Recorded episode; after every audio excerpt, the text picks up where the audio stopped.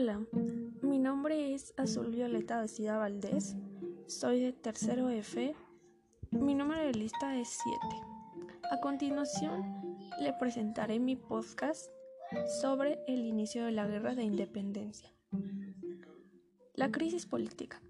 Las reformas borbónicas y el uso casi exclusivo de los recursos americanos para cubrir las deudas de la corona española provocaron una insatisfacción generalizada entre la sociedad novohispana.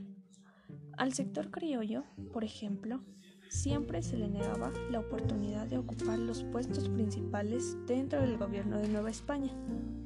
Por otra parte, desde el comienzo de la Revolución Francesa, en el año 1789, España temía que los tratados políticos de los pensadores ilustrados influyeran en el mundo hispánico y provocaran insurrecciones, por lo que prohibió su difusión y estableció aduanas para impedirla. No obstante, muchos libros, panfletos e imágenes pasaron de Francia e Inglaterra a España y de ahí a las colonias americanas. De esta forma, aunque nunca se concretó ningún plan de rebelión en territorio novohispano, hasta antes de 1808 del gobierno virreinal, no tenía dudas de que las nuevas ideas ya eran conocidas aquí. Ideas ilustradas en las posesiones españolas en América. La dinastía borbónica reinó en España tras la muerte de Carlos II introdujo una serie de modificaciones en la estructura política y administrativa del territorio novohispano. Por su parte, la colonia experimentaba profundos cambios demográficos, además de una agudización de las desigualdades sociales, lo cual esta situación causó descontento entre la población. Trajo consigo muchas expresiones que cuestionaban del orden establecido por la corona. Las ideas ilustradas se fincaron rápidamente, ofrecían soluciones a los problemas existentes. Comenzaron a ser difundidas en Nueva España por parte de los criollos, quienes entraron en contacto con estos durante sus viajes a Europa. Muchos de ellos conocían los libros más importantes de esta corriente de pensamiento, aunque muchos se perdieron. Gracias a la acción de examinadores, algunos sobrevivieron al fuego de la Inquisición. Tras la llegada de un rey de origen francés al trono de España, generó expectativas entre los pensadores novohispanos. Los jesuitas fueron los primeros en difundir las ideas derivadas de la ilustración en sus instituciones escolares. Este hecho fue el que permitió que la población criolla accediera a diferentes textos de innovadoras ideas. El pensamiento ilustrado en América se adaptó a las características de sus sociedades y termina por combinar la religiosa y el racionalismo. Hubo dos procesos que influyeron en el pensamiento ilustrado en España.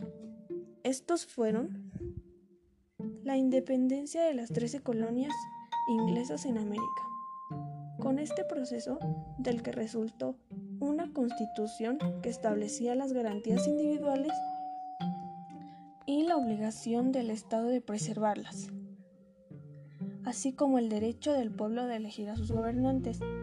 De esta manera se inauguró la edad del constitucionalismo, en la que una ley suprema norma van a las relaciones entre la ciudadanía de una nación. 2. La Revolución Francesa que se valió de las ideas de la Ilustración y del liberalismo político para destruir la monarquía. Ante estos dos sucesos, el rey Carlos IV ordenó que se confiscara cualquier libro o manuscrito referente a ellos.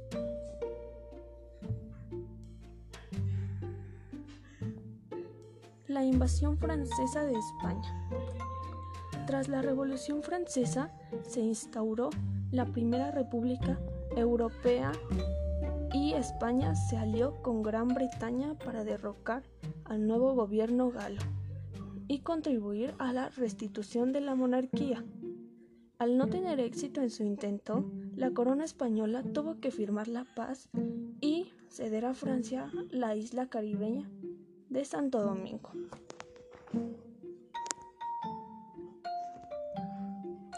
Años más tarde, en 1804, Napoleón Bonaparte se convirtió en emperador e inició la expansión del dominio francés por Europa, a causa de la decadencia del poderío naval español y la victoria de las flotas británicas en la batalla de Trafalgar en el año 1805.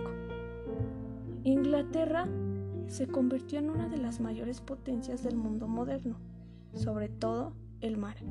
Para frenar su poderío económico, Napoleón Bonaparte planeó un bloqueo intercontinental de los puertos para que no comercializaran con Inglaterra.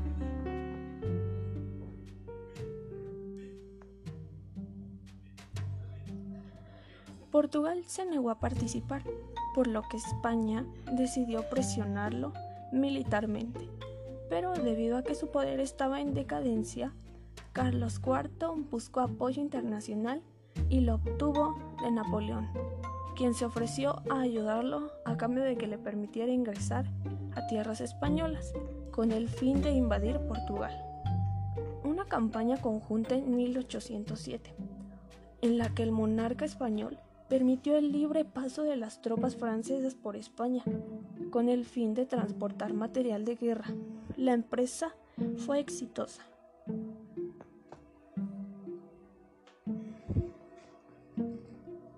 Una vez en territorio español, las tropas francesas comenzaron a distribuirse estratégicamente por el país, sitiando Madrid y las principales ciudades ibéricas.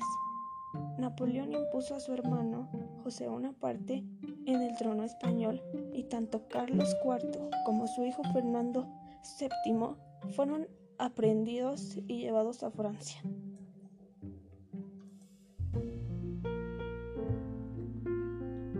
La imposición de un nuevo rey bajo el control del conquistador francés motivó protestas y continuos levantamientos. Las noticias de la invasión de los franceses llegaron a América y causaron inquietud y desconcierto entre las clases altas novohispanas. Pues otorgar el reconocimiento al nuevo rey sería aceptar la imposición. Sin embargo, con Carlos IV preso en Francia, los novohispanos pudieron otorgar el reconocimiento al nuevo rey. Sin embargo, con Carlos IV preso en Francia, los novohispanos desconocieron a José Bonaparte y establecieron cortes provisionales. La gran mayoría de Nueva España apoyaba al pueblo español. El criollismo y el anhelo de autonomía. Las últimas décadas del siglo XVIII fueron de gran prosperidad para la Nueva España. Sin embargo, desde los primeros años del siglo XIX, la corona española y sus colonias entraron en una grave crisis financiera, producto de los gastos desmedidos por concepto de guerra. Además, las formas borbónicas no habían logrado consolidarse. Para tratar de sanar esta situación, la metrópoli decidió exigir donativos al clero y después optó por confiscar los fondos de las cajas de comunidad de las Indias, que eran fondos consistentes en bienes inmuebles, asignados como merced por la corona, con el propósito de que los indios lo incrementaran. Por otro lado, la población criolla, que se había conformado en una élite intelectual, tenía una visión propia del país donde había nacido, y para el siglo XVIII ya había estructurado una ideología nacionalista. Algunas de las formas de expresión más representativas del criollismo fueron la exaltación del pasado indígena a partir de los escritos de algunos estudiosos de las culturas prehispánicas, quienes engrandecieron el pasado cultural de estas civilizaciones. La moral y las buenas costumbres, basadas en el catolicismo, los criollos se preocupaban por asumirse y mostrarse como verdaderos practicantes de esta religión. Por ello, destinaron importantes cantidades de dinero a obras de caridad, la construcción de iglesias y la educación de sus hijos en los colegios pertenecientes a distintas órdenes religiosas. El guadalupanismo. Adoptaron a la Virgen de Guadalupe como un símbolo de identidad nacional. La sociedad criolla comenzó a buscar la forma de defender sus intereses políticos y económicos, pues pensaban que tenían derecho a encargarse de los derechos públicos administrativos del virreinato, al igual que los peninsulares. En el ámbito económico, muchos terratenientes y comerciantes se habían convertido en principales proveedores de productos y materias primas, tanto para España como para Nueva España.